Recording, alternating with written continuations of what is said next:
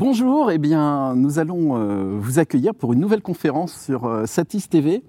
Et donc, la conférence de ce midi, c'est sur les moteurs 3D. Voilà, alors je sens qu'il y en a tout de suite qui sont inquiets, euh, peut-être une notion d'automobile, etc. Bien, non, non, on va les décevoir. Pas question de voiture dans l'histoire. Les moteurs 3D, ça existe depuis de très nombreuses années et la grande révolution ces dernières années, c'est l'arrivée des moteurs 3D temps réel grâce aux jeux vidéo. Et nous allons euh, en parler, notamment avec Mathieu Muller. euh, voilà. Nous avons également avec nous Jean-François Ramos euh, de la société Udada. Ah, j'ai oublié de dire que Mathieu euh, travaillait euh, Oui. pour euh, Unity. Unity, voilà, tout à fait.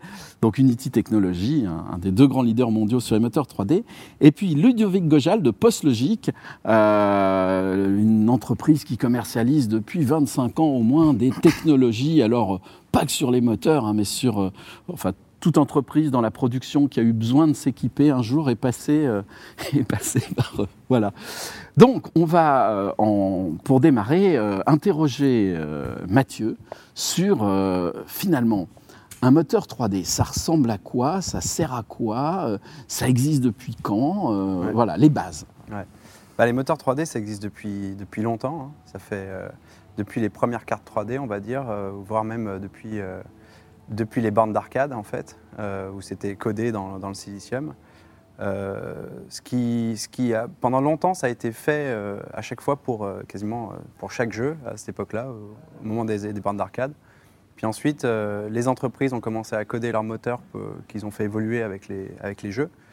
Et puis, et puis, il y a un moment où il y a forcément des gens qui se sont dit tiens, notre moteur, ça serait bien que des gens l'utilisent. euh, Eh oui. Donc, on commence à le vendre. Voilà. Donc, c'est c'est à peu près ça. Et puis, euh, et puis au bout d'un moment, euh, ben, par exemple, Unity, on, nous, c'était pas forcément un moteur de jeu euh, à la base. Enfin, c'était un moteur de jeu pour juste un jeu au début. Mais très rapidement, c'est arrivé il y a 14 ans. Donc, c'est le dernier né des, quasiment des, moteurs très utilisés aujourd'hui. Lui, il a été créé, en fait, rapidement, il est devenu un outil communautaire avec une édition gratuite et pour, pour permettre vraiment à n'importe qui de faire un, un jeu. Très bien. Et, c'était en quelle année à peu près? C'était en 2014. En Euh, 2014. pardon, 2004. 2004. Ah Ouais. oui, 16 ans. Ouais, 16 ans. Ouais, 16 ans Oui, cette donc aujourd'hui, c'est un produit qui a, qui a plusieurs générations euh, Ouais. derrière lui. Ouais, ouais, ouais. Mais en fait, c'est marrant parce que le, le- c'est fou comme le monde a changé en, finalement euh, par rapport au temps réel entre temps. je regardais là justement ce matin. Euh, en 2004, euh, le jeu vidéo c'était que du retail, ça veut dire les, les gens allaient acheter des boîtes qu'ils Mhm. allaient utiliser, euh, qu'ils allaient utiliser dans un PC ou dans une console euh, portable ou, ou pas. Le broadcast c'était c'était surtout des chaînes de télé à ce moment-là qui commençaient à se multiplier à l'époque avec des chaînes thématiques pour enfants, etc. Le film, lui, commençait à, à exploser avec la 3D, euh, avec tous les effets spéciaux. En fait, toutes les années 90 qui avaient développé plein de techniques, tout d'un coup, on se retrouvait à en vouloir dans, toutes les choses. Et puis, euh, si on regarde euh, à partir d'il y a 15 ans à peu près, on regarde 5 ans après, il n'y avait pas d'iPhone il y a 16 ans. 5 ans après, l'iPhone, je regardais en 2010, le l'App Store avait vendu 3 milliards d'applications. C'est ce qui est fou en 5 ans pour un truc qui n'existait pas. Et tout d'un coup, ça prenait une partie du marché. Euh, et si ensuite on regarde encore, et donc là Unity, c'est là où vraiment Unity a commencé à grandir depuis le mobile. Puis en 2010, euh, 2000, euh, non 2000, euh, quin- euh, oui 2010 pardon. Donc 2010 l'iPhone, euh, 3GS, et puis ensuite 2015, ça fait juste 5 ans encore en avant. Là il y a Steam, il y a Netflix qui commence à arriver avec le streaming.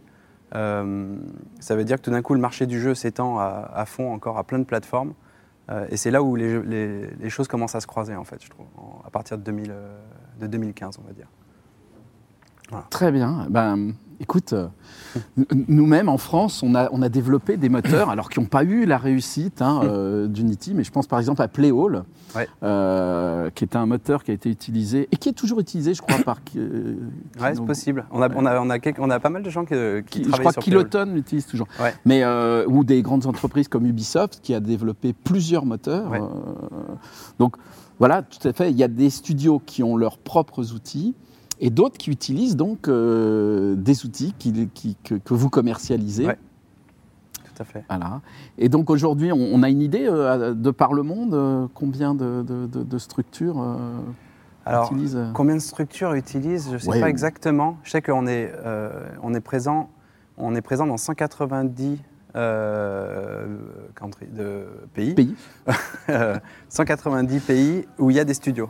Ce qui est assez intéressant, c'est que moi, quand j'ai commencé à travailler en 2001, c'était assez difficile de, tra- de- de travailler dans le jeu vidéo. Il y avait quelques studios, quelques-uns en France, quelques-uns en UK. euh, c'était vraiment très dur. Aujourd'hui, quasiment tous les pays ont des studios euh, de, jeux.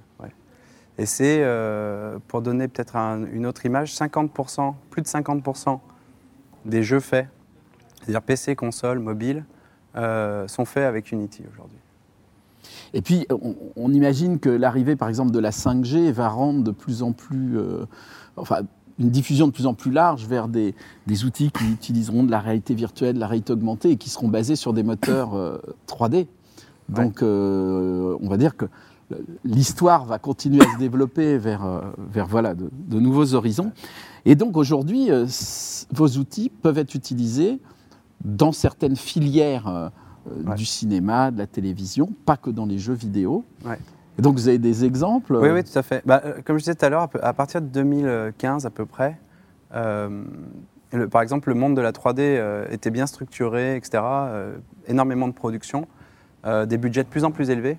Et à un moment, on commence à se dire qu'il faut optimiser les productions, les coûts de production. Il faut, euh, faut essayer de prévoir avant de faire euh, pour éviter les dérives, etc. C'est là où, où le- où les moteurs commencent à arriver. Donc, par exemple, euh, le livre de la jungle, typiquement, nous, ça a été, euh, ça a été la première chose faite avec Unity où euh, toute la prévise et l'onset euh, prévise a été faite avec, avec Unity parce que c'était 100%, euh, 100 des shots avaient de la 3D dedans. Donc il ne faut pas se rater, il faut placer les, objets au bon endroit sur le set, se- selon les lampes, il faut placer la... faut, faut savoir comment sera le lighting 3D avant de commencer à tourner, etc. Donc il y a eu ça, puis ensuite il y a eu le, le Roi Lion, ensuite, qui a été fait, euh, toute la prévise et tout le tournage a été fait avec Unity. Euh, directement dans l'éditeur d'ailleurs, ça c'est assez intéressant. Euh, C'était pas une application qui a été faite, mais c'est directement dans l'éditeur avec lequel on, fabrique les, choses. Ready Player One aussi. Donc lui, c'était marrant parce que sur le thème de la VR, où justement on, avait pas mal investi, donc c'est marrant d'avoir de la prévise d'un film en VR qui parle de la VR en VR. Ça avait pas mal son sens. Euh, donc voilà, ouais, pas, pas mal de, pas mal de choses. Je fais juste un petit sous-titrage pour ceux qui ne Oui. maîtrisent pas. Quand tu parles de prévise, ça veut dire que, par exemple, le réalisateur ou le chef-op a a un retour image euh, qui est, par exemple, sur une tablette ou un petit écran, Ouais. qui lui permet, en fait, de voir euh, un plateau, donc qui peut être sur un, sur un, fond, sur un fond vert, sur un fond d'incruste, ou euh, maintenant avec des LED walls, et qui lui permet de voir le décor euh, intégré en arrière-plan, en background, par rapport Alors, aux acteurs. Oui, eh ben, c'est- donc la prévise, c'est deux choses. La première chose, c'est éventuellement de faire le film avant le film. Oui, pardon. Donc ça veut dire euh, peut-être, euh, voilà, finalement un peu comme un jeu où on, on va créer le- les décors, on va commencer à tourner déjà dedans pour savoir ces caméras, comment on a envie de les faire avant de commencer à, à chercher plus loin. Euh, ça peut être aussi prévisualiser les sets. Donc par exemple dans Ready Player One, il y avait des scènes où en VR, euh, Spielberg allait regarder en VR son set où il allait filmer parce que ses personnages eux-mêmes étaient en VR dans ce monde-là, donc pour avoir cette perception-là. Puis ensuite, il y a le on-set prévise qui va, qui va consister à rajouter les éléments virtuels par-dessus ce qu'on est en train de voir pour pouvoir mieux filmer la perspective. euh, euh, voilà. Oui, il y a eu plusieurs euh, générations, étapes, mais qui sont liées aussi aux capacités de calcul temps réel. euh, Exactement. euh, puisque, bon, on- on- même aujourd'hui, les- les- une partie de ce qui est tourné, euh, on va dire en prévision set, il y a derrière une autre couche qui est faite pendant la nuit pour arriver à, Exactement. Ouais. à bien peaufiner tout ça. C'est lié en fait à, comment dire, à, à l'attente qu'on a aujourd'hui sur de la puissance de calcul euh, instantanée euh, pour faire du temps réel et avec euh, pas mal de problématiques qui sont quand il y a plusieurs écrans, des choses comme ça, de la synchro applicative ou, Ouais. euh, ou du gen locage d'écran. Ouais. euh. Bah, y a- effectivement, il y a, y a deux choses. Il y a, y a le fait que quand on veut faire de la prévise, ça veut dire c'est qu'une référence. Il n'y a pas besoin que ça soit beau. Et, euh, Oui. et même quelquefois, euh, pendant longtemps, là, les, premières années, c'était. Moi, on m'a toujours sorti le discours que c'était même presque un problème que ça soit beau, parce que du coup, ça allait, ça allait trop empiéter sur la, sur le, sur la poste.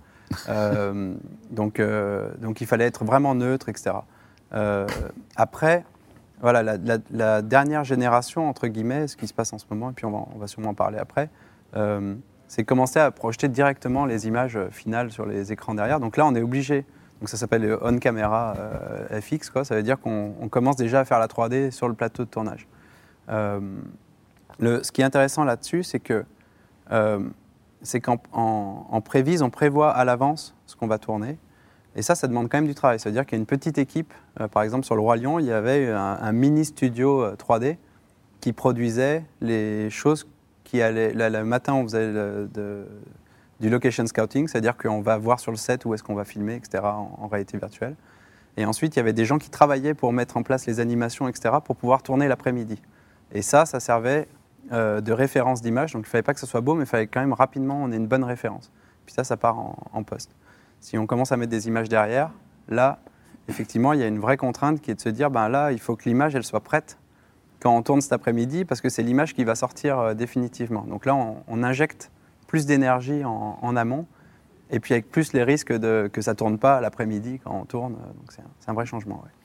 Et toi, euh, chez Unity, tu es vraiment la personne spécialisée sur tout ce qui est cinéma et TV, il faut, faut le dire. Euh, oui, oui, oui donc je, suis product manager, enfin j'étais product manager de tout ce qui est media entertainment.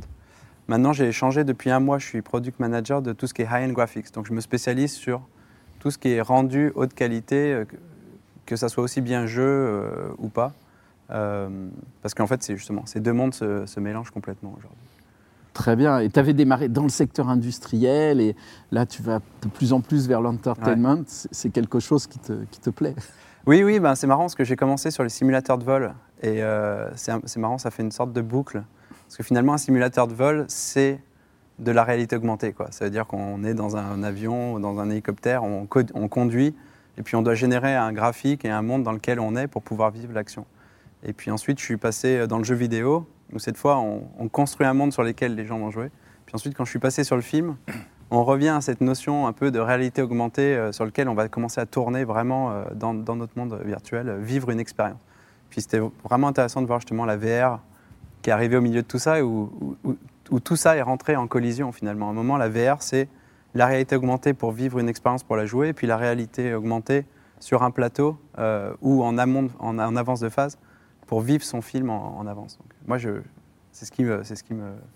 Et alors, par exemple, l'offre commerciale d'Unity par rapport à, un studio euh, qui envisage de, de, tourner, euh, ça se passe comment? Ils te contactent Ils t'expliquent leur projet? Oui. Alors, nous, nous on, est, on est une plateforme customisable. En fait, ça a toujours été l'idée, c'est de fournir une plateforme qui, est fiable, stable, euh, puissante, etc., sur lesquelles les gens peuvent construire par-dessus. Et euh, du coup, euh, c'est assez marrant parce que finalement, depuis longtemps, ça a été plutôt les gens qui ont. On a discuté de ce qu'ils avaient envie de faire avec notre moteur, puis ensuite ils ont construit les briques par-dessus. Le, Roi Lion, je pense que c'est arrivé peut-être six mois avant le début du tournage où, finalement ils se sont dit on va le faire avec Unity, puis et ils ont construit les blocs eux-mêmes par-dessus. Euh, du coup, moi, je découvre régulièrement des studios qui, qui, prennent en, qui s'approprient en fait notre, plateforme. Donc c'est quelque chose d'incrémental où on rajoute des briques au fur et à mesure en fonction euh, de. Bah, c'est deux choses. Nous on, nous, on rajoute des briques au fur et à mesure. Donc moi, en tant que product manager, j'ai rajouté les, les, pièces, les gros trous manquants dans notre engine pour, euh, pour, pour pouvoir justement éviter que tout le monde réinvente toujours la roue, etc. Donc faciliter justement ce, ce côté incrémental. Euh, et puis là, c'est pour ça aussi que je suis passé sur la hand graphics, c'est qu'aujourd'hui, on a un nouveau moteur de rendu euh, euh, pour faire des très belles images qui supportent le ray tracing, etc., toutes les nouvelles technologies pour faire un rendu photoréaliste. Et du coup, voilà, on, se positionne à ce niveau-là. Donc, une qualité ray tracing en temps réel. Alors voilà, bah, ça, c'est un vrai sujet, on peut peut-être en discuter, mais aujourd'hui, le, ray tracing arrive dans les cartes GPU. Ça veut dire qu'on peut retracer certains effets. Euh, et ça veut dire qu'on peut à la fois mélanger la technique qu'on appelle raster, ça veut dire prendre chaque objet puis les projeter sur l'écran en se disant c'est quoi la lumière, c'est quoi le matériau, on peut mélanger ça avec le fait qu'on va relancer tous ces objets dans un moteur de ray tracing et aller calculer certains effets qui étaient trop chers à faire avec la première, euh, la première technique. Donc c'est ce qu'on appelle le ray tracing hybride. Et ensuite, il y a le pass tracing qui consiste à entièrement rétrécer la scène, comme on le fait dans un moteur, euh, comme on le fait euh, dans, l'industrie 3D habituelle, où on va lancer des rayons, puis on va laisser calculer, enlever le bruit, etc. Et ça aussi, pareil, on supporte ça aussi dans le moteur mais c'est quelque chose pour avoir une qualité, c'est assez bruité en temps réel, euh, faire ça 30 images par seconde. Euh, on n'est pas encore à pouvoir rétrécer toutes les images euh, en entier. Donc aujourd'hui, on est dans un monde hybride où les réflexions, les ombres, tout, ce qui est un peu dur à, arriver jusqu'au bout avec la, technique raster, on peut encore augmenter la qualité pour s'approcher d'un résultat offline.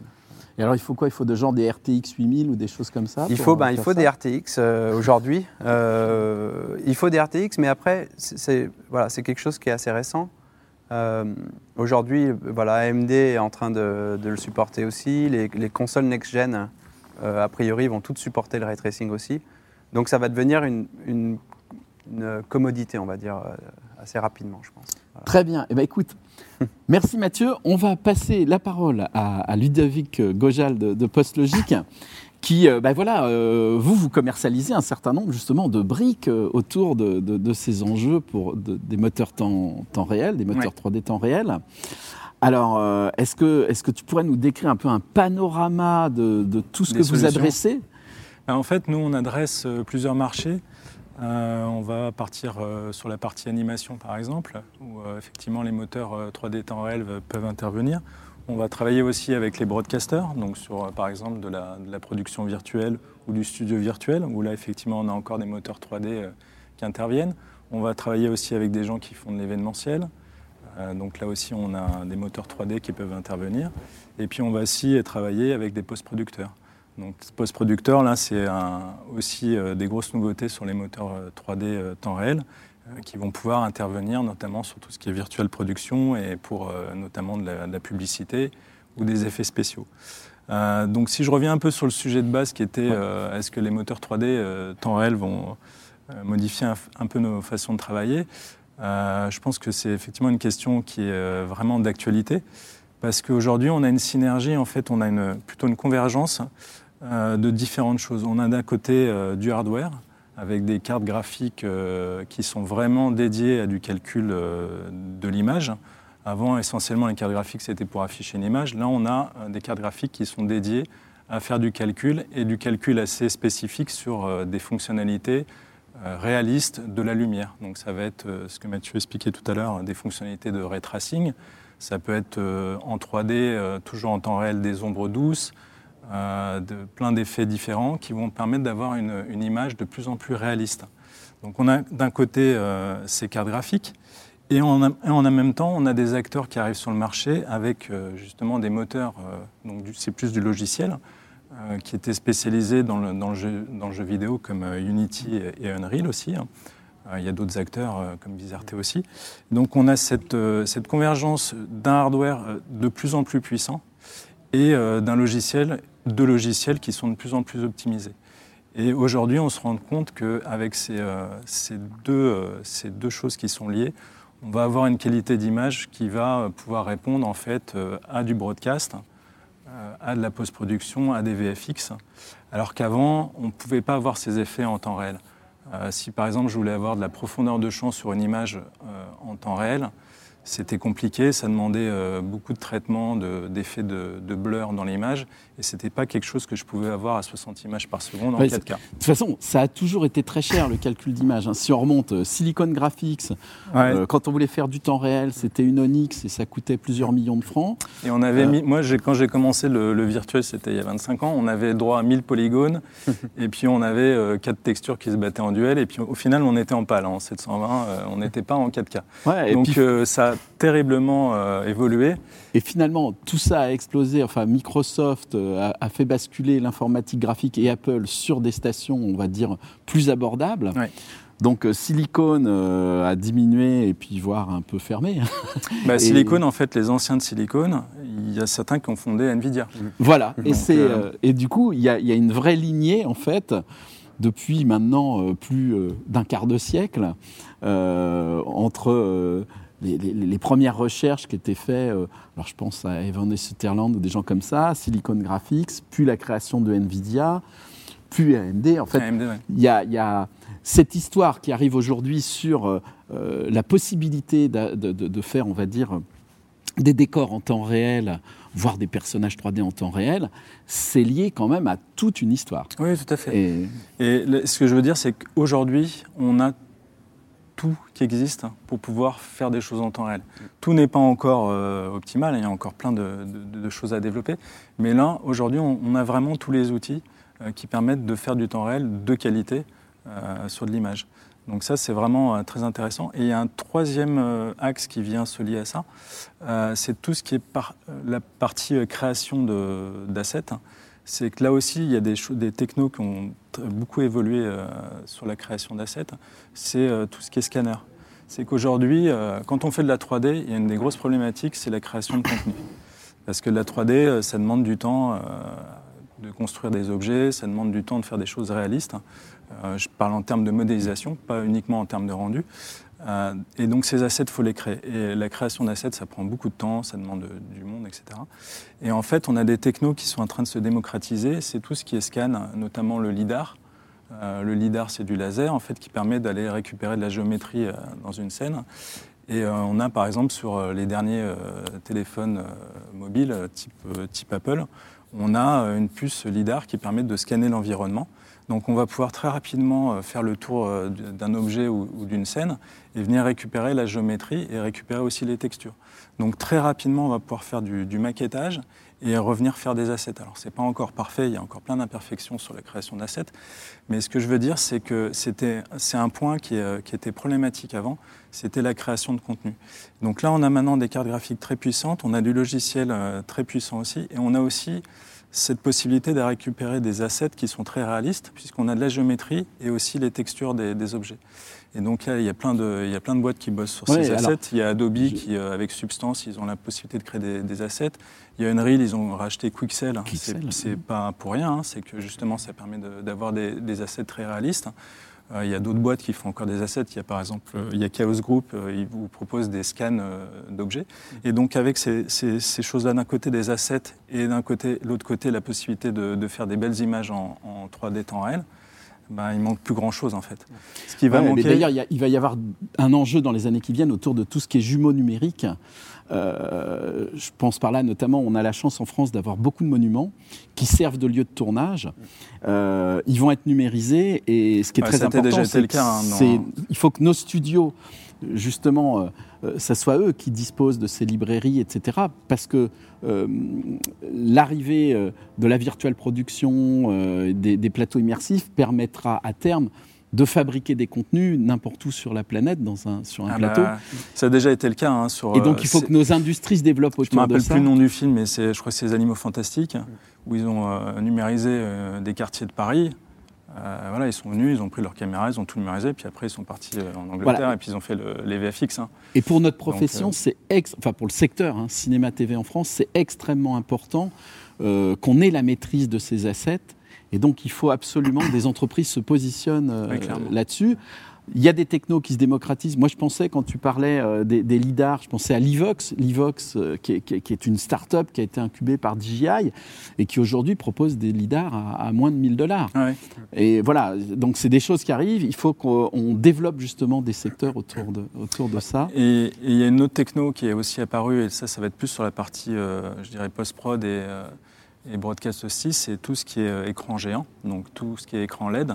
Et ça, on le voit depuis. Euh, alors, moi, sur les NAB, ça fait quelques années que je surveille un peu tout ce qui est euh, écran LED. Et déjà, l'année dernière, il y en avait partout. Cette année, il n'y a pas eu de salon, mais, mais c'est-à-dire qu'on on a, on a un accès maintenant à des écrans géants. Et ça, ça va vraiment changer la façon aussi de, de tourner, notamment donc, avec ce que je disais tout à l'heure, tout ce qui est virtuelle production. Euh, on se rend compte qu'il y a un attrait énorme euh, sur ce sujet-là. Et encore une fois, on a un peu toutes les briques qui sont présentes aujourd'hui. euh, pour aller sur ces outils-là. Alors, je voulais juste finir un petit truc, c'est que dans ces outils de, Et après, de- il faut que je passe. ouais, de 3D euh, temps réel, ce qui manque en fait, c'est des passerelles qui permettent d'utiliser ces outils dans le monde du broadcast. Et nous, par exemple, on travaille avec Pixotop, qui est une, une couche logicielle qui vient s'interfacer, par exemple, avec Unreal, pour venir donner euh, des outils euh, pour le broadcast, notamment tout ce qui est récupération de tracking de caméra, euh, tout ce qui est incrustation de fond vert, venir ajouter de la correction colorimétrique, appliquer des, des lookup tables, et donc venir donner un, un côté broadcast à ces outils 3D temps réel qui ne sont pas forcément faits à la base pour ça. Voilà, je, Oui. je te laisse. Alors, je fais juste un- un- une petite parenthèse. Il y avait une conférence sur les robots pour les plateaux de tournage euh, qui était euh, lundi matin Ouais. et qui pourrait être euh, revue par ceux qui découvrent le sujet en, en- en replay dans les jours qui viennent, puisque les conférences Satis TV pourront être accessibles en replay. Donc voilà, et vous pourrez compléter les informations et les, et les assembler. Bah, écoute, c'est très bien quand, quand- quand- par rapport à ce que tu viens de dire, c'est assez logique de basculer maintenant vers le secteur de Tout l'animation. Et donc, euh, pour nous parler de l'animation, euh, la société Udada Production, euh, Jean-François Ramos, qui. euh, donc, c'est des anciens de Studio 100. hein. Tout à Bon, fait, c'est ça. ouais. mais donc, il- il- il- il- ça fait des années qu'il développe euh, une technologie temps réel pour justement pouvoir produire plus rapidement et donc, on va dire, avec des coûts plus, normalement, plus, plus petits, euh, pour pouvoir faire des séries euh, d'animation.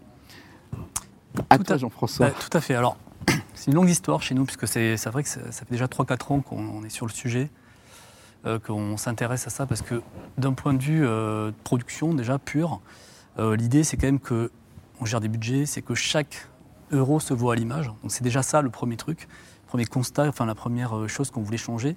Et c'est vrai que dans une chaîne de fabrication classique 3D qu'on maîtrisait et qui était devenue un standard, on se retrouve avec beaucoup de fuites, beaucoup de, problèmes quand on veut revenir en arrière. Ça, donc euh, beaucoup de, il faut beaucoup d'assistants de prod qui traquent les, choses qu'on doit changer. On a des départements qui sont très, séparés, qui sont en mode silo. L'animation euh, séparée euh, du lighting, euh, du, du layout. Enfin voilà. Donc euh, on n'a pas ce- cette collaboration. Donc on peut essayer d'avoir des superviseurs qui englobent ça, etc. Mais tout ça, moi, je commence à arriver à une limite et à me dire, mais comment est-ce qu'on peut casser ça? Et évidemment, euh, en l'occurrence, c'était lors d'une conférence de, Mathieu. C'est vrai que ça fait un peu tilt en disant, mais pourquoi on n'injecte pas du temps réel euh, là-dedans pour euh, essayer de justement casser les murs? Donc c'est vraiment, euh, c'est parti comme ça. Alors l'idée, c'était pas forcément de gagner de l'argent comme ça. Alors gagner en productivité, oui, c'est vrai, aujourd'hui on gagne en productivité, mais c'est surtout qu'on va pouvoir donner le temps qu'il faut aux graphistes pour aller euh, améliorer l'image, euh, aller jusqu'au bout de leur travail, donc avoir plus de temps pour préparer des, euh, leur- faire leur travail et de collaborer ensemble. Donc on a ouvert ce temps-là, c'est-à-dire qu'en fait, au lieu de leur faire faire des choses qui sont, on va dire, pas pénibles, mais en tout cas répétitives et un peu rébarbatives, on va leur donner enfin la possibilité de bosser ensemble et de bosser, d'aller plus loin dans la qualité de ce qu'ils veulent faire. Pour en finir très rapidement sur cette productivité, parce qu'évidemment, ça c'est quelque chose qui est assez. euh, euh, on peut un peu se, prendre les doigts dans la porte, parce que qui dit productivité, euh, dit gain de productivité, dit euh, tiens, mon embauche. Alors, nous, c'est ce qui est sûr, c'est qu'on veut pousser la qualité. C'est l'idée. C'est-à-dire, euh, plutôt que de- d'enlever des gens, on va faire juste en sorte que les gens travaillent mieux sur la qualité. Mais aussi, un autre aspect qui devient de plus en plus euh, euh, prégnant, c'est qu'en fait, on est en train de ramener du travail en France. C'est-à-dire des choses qui se faisaient avant en Asie. Euh, comme on les fait aujourd'hui moins cher, bah finalement, on devient compétitif. Ouais, la, donc, rela- la relocalisation euh, justement des activités. Alors moi, je m'interroge parce que euh, la relocalisation, c'est super, hein, on attend tous ça. Euh, mais d'un autre côté, euh, quand vous voulez vendre une, une série, il faut faire un pilote. Et alors, je comprends que ça doit être très compliqué parce que ça veut dire que pour le pilote, on a besoin de tous les assets. Donc on va avoir, un- puisque vous allez avoir besoin des décors, des personnages. En fait, votre pilote, il doit être vendeur. Mhm. Donc il faut que vous ayez tout l'envi- enfin un environnement important et des personnages. Donc il va falloir les fabriquer pour finalement en faire deux ou trois minutes. Ce qui était aussi le cas avant, de toute façon. L'un dans l'autre, on devait aussi fabriquer des assets quand on voulait faire un pilote, euh, faire de l'animation, etc. Alors, je, je vais répondre à cette question. Déjà, je trouve qu'il y a eu un bon début de réponse sur ces assets, puisqu'aujourd'hui, on a plein de nouvelles formules qui s'offrent à nous pour pouvoir euh, faire Oui. de la volumétrie, du scan, euh, des tas de choses qui nous permettent d'aller plus vite.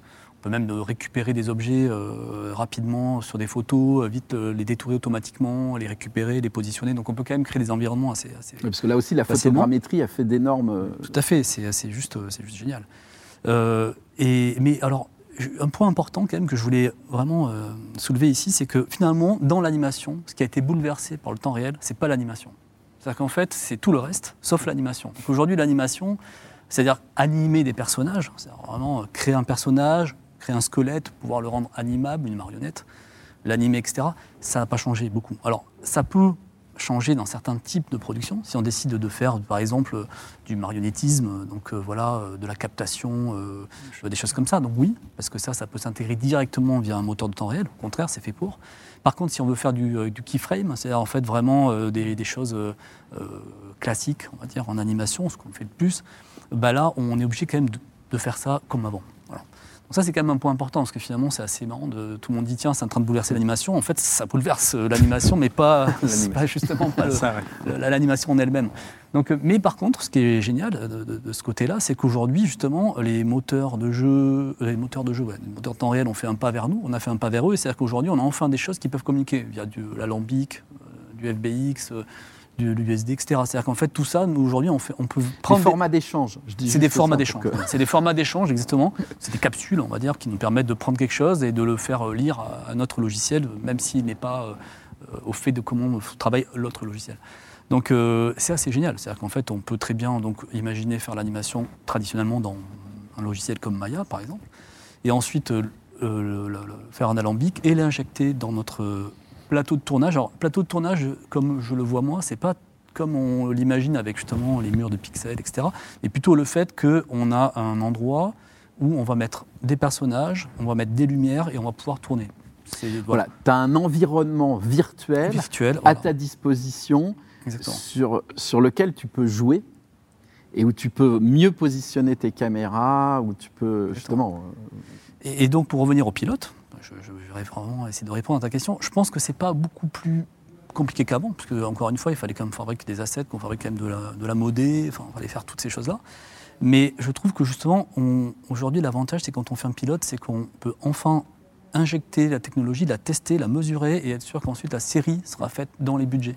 C'est-à-dire qu'en fait, on ne fait pas du. alors, Je prends un, ex- un exemple un peu excessif, mais c'est-à-dire qu'on n'arrive pas en faisant un truc qu'on a vraiment poussé avec Photoshop pour dire ah, ça, c'est super vendeur, on vend ça. Puis en fait, de fabriquer faire. une série comme ça, ça coûterait 15 millions, mais en fait, on n'en a que 5. C'est l'inverse. C'est-à-dire qu'en fait, on va faire ce qu'il faut pour que l'image euh, du, du pilote soit déjà, contienne déjà tous les technos qu'on veut y mettre. On va faire un look dev, un, un tech dev, et ensuite on a nos métriques. Moi, pour moi, c'est génial. C'est-à-dire qu'en fait, je sais exactement combien de temps ça te prend, combien je- de personnes j'ai besoin, etc. Et comme on injecte de la collaboration, c'est ça, c'est le maître mot pour moi. D'un coup, on se retrouve avec aussi euh, des, des- des retours beaucoup plus euh, évidents. C'est-à-dire qu'en fait, les gens se parlent entre eux. Tiens, moi, j'ai galéré là-dessus, mais machin m'a aidé sur la texture. Euh, J'ai utilisé ce soft-là, ça me permet Substance ou Painter. Et tu trouves etc. facilement des gens formés aujourd'hui sur cette techno temps réel Autre question très intéressante. Oui, on en trouve. C'est pas forcément euh, évident. Je pense que le message commence à être euh, de plus en plus entendu dans les écoles et dans la, dans la formation. C'est vrai que nous, on, a, euh, on essaie de- de- d'embaucher pas mal de personnes qui viennent d'ATI, voilà, qui, donc, une fac qui forme, vraiment euh, ATI Paris 8. Paris C'est 8. ça. En fait, tu fais le sous-titrage hein, pour. euh, Tout à fait, tu as raison. On, on- on en parle tellement qu'on oublie de, de préciser les choses. Très bonne école. Mais euh, voilà, donc ATI, parce que bah, nous, on a, on a deux, trois, trois personnes qui viennent d'ATI déjà aujourd'hui. Et euh, c'est vrai que c'est des profils intéressants parce que c'est plus généraliste, ils sont un peu touche à tout, euh, ils aiment le temps réel, voilà. Mais je, je pense que ça ne sera pas un vrai souci. Moi, je, je vois, bon, Ouais. cette année, il n'y a pas eu Annecy, mais Annecy, déjà, en 2019, euh, il y avait une appétence forte des jeunes vers ça. Ils voient bien que c'est vers là qu'il faut aller parce que tout est beaucoup plus simple. On est en- D'ailleurs, demain, on a une on- conférence sur, sur l'animation où justement on va parler du travail euh, et de la formation des, ça, voilà, pour, pour travailler dans les studios en France. Donc c'est un sujet, euh, c'est un sujet qu'on va traiter demain. Donc, Voilà. Alors, je ne vais pas le traiter plus avant, mais en tout cas, pour moi, la RH, oui, ça change un peu.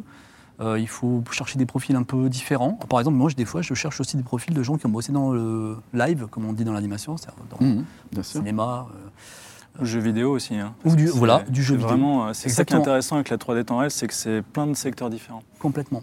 Notre euh, codeur aujourd'hui vient euh, de- du jeu vidéo. Voilà. Ouais. Donc, ça tu peux de- rajouter une couche motion capture, tu peux, euh, voilà, tout, tout est... Donc voilà. Euh, Et puis une, une autre chose aussi intéressante, c'est que donc je parlais de plateau de tournage, mais on peut même en arriver euh, à un plateau. euh, si- alors, faut bien, faut bien quand même comprendre un truc, c'est que la technologie, c'est pas une fin en soi. En fait, ce qui nous, notre fin en soi, c'est de faire une belle image et de faire une belle série qui plaît aux enfants.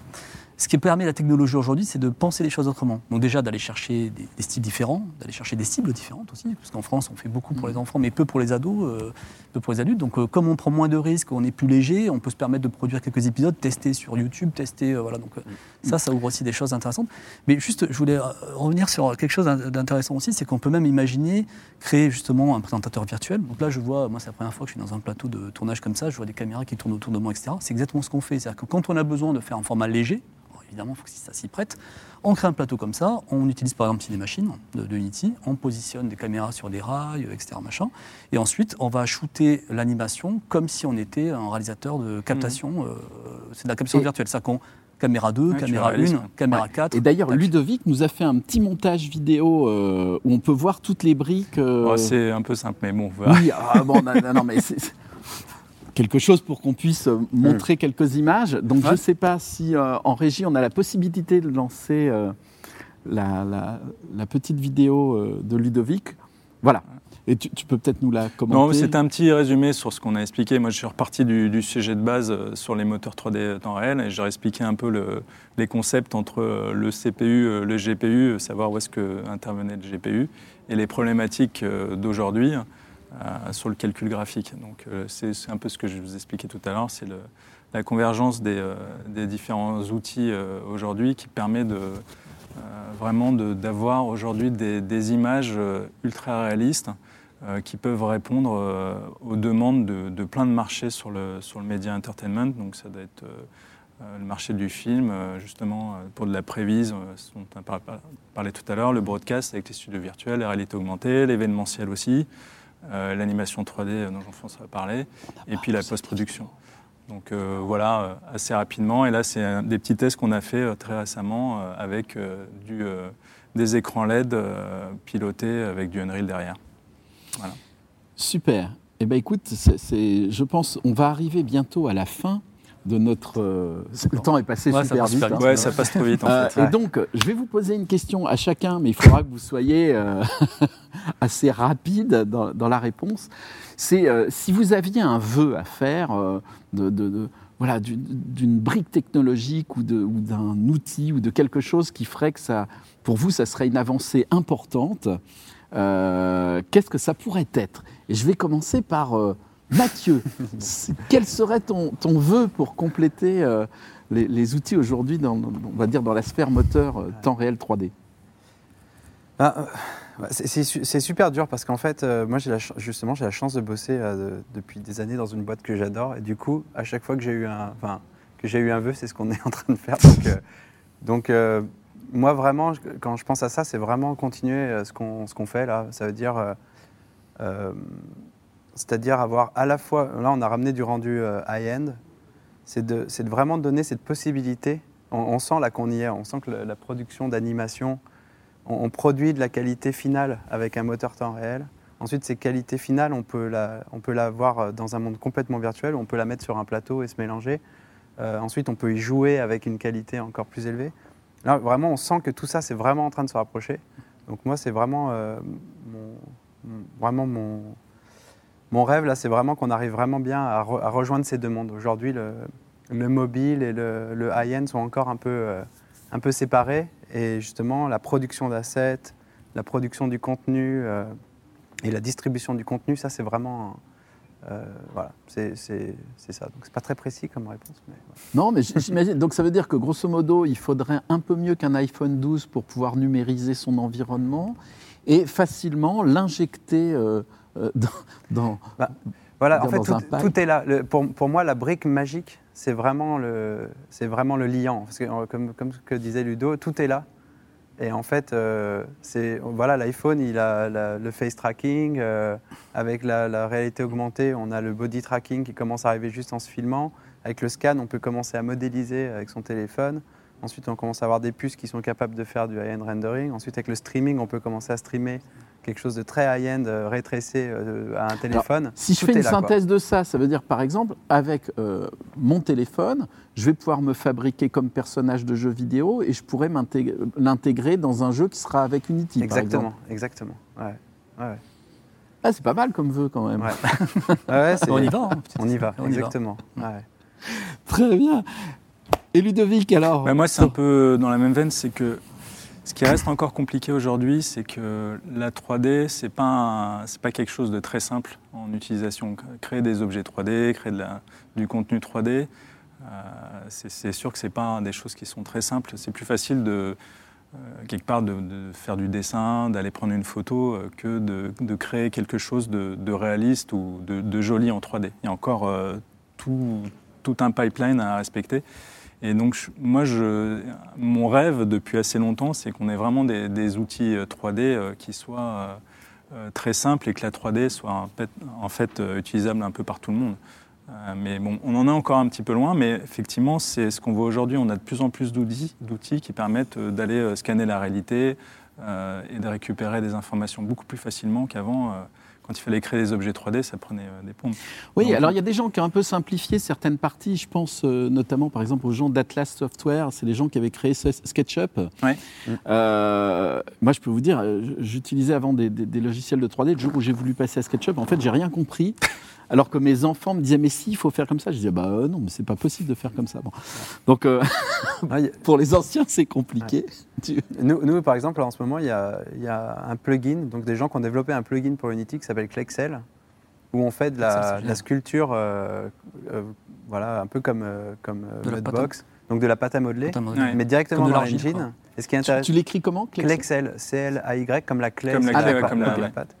Et ce qui est intéressant, c'est que le, le- le- comme on sculpte, il garde ses propriétés euh, flexibles. Ça veut dire que Mhm. on sculpte et et puis en même on- temps, quand on le fait bouger, il va commencer à, bou- bouger comme on l'a sculpté. Donc tout ça, c'est assez intéressant de voir que avec ces plateformes, euh, aussi bien Unreal que Unity, on- les gens peuvent développer des plugins dessus et commencer à justement, euh, si on a envie de faire, euh, si quelqu'un a envie de générer de la- de l'animation ou de la modélisation en trois clics, ils peuvent faire un plugin qui fait ça et ils vont trouver leur marché. Euh, si quelqu'un veut faire une- un nouveau modeleur euh, complètement fou euh, basé sur. Donc c'est extraordinaire parce que Ludovic dit moi j'aimerais et tout et euh, Mathieu répond ah mais euh, Encore une fois, tout hop, est, je tout le sors est de ma là, poche. ouais. Il y a d'autres choses qui vont arriver aussi, c'est tout ce qui est euh, intelligence artificielle et machine Ouais, learning. l'IA, l'IA, ça arrive. euh, fort, qui, qui sont liés aussi aux cartes graphiques, hein, parce qu'aujourd'hui, euh, c'est les, c'est les NVIDIA et AMD hein, qui font du, euh, du, du compute pour le machine learning. Et tout ça va permettre aussi de faire un lien sur la partie euh, création. Ça va permettre. euh, bah déjà, les, les- le- les cartes graphiques en IA sont utilisées pour tout ce qui est euh, denoise euh, sur Ouais. le, le rendu GPU.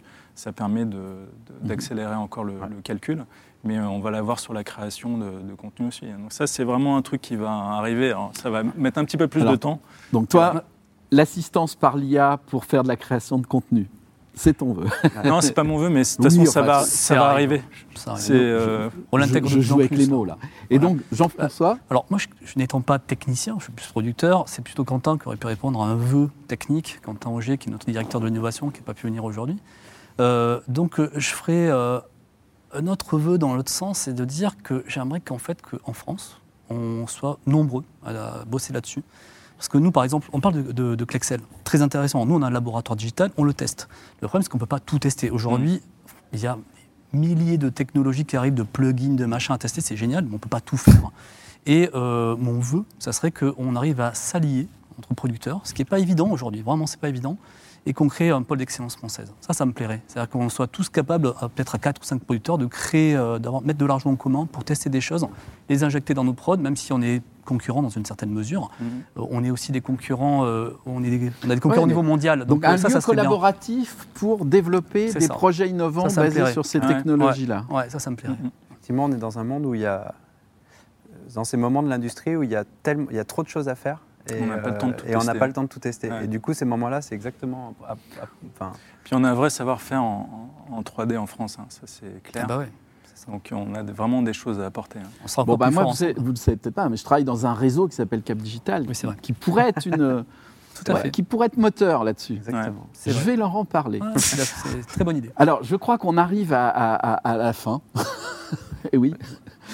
Euh, je voulais- ne sais pas, il nous reste combien de temps? Voilà, bah c'est fini, on confirme. Donc voilà, bah, écoutez, on, on vous remercie de nous avoir euh, écoutés. Euh, ça nous a paru extrêmement court. Euh, on recommencera sûrement un jour, voilà. à bientôt. Et puis, euh, rendez-vous pour les conférences euh, Satis TV jusqu'à vendredi. À très vite.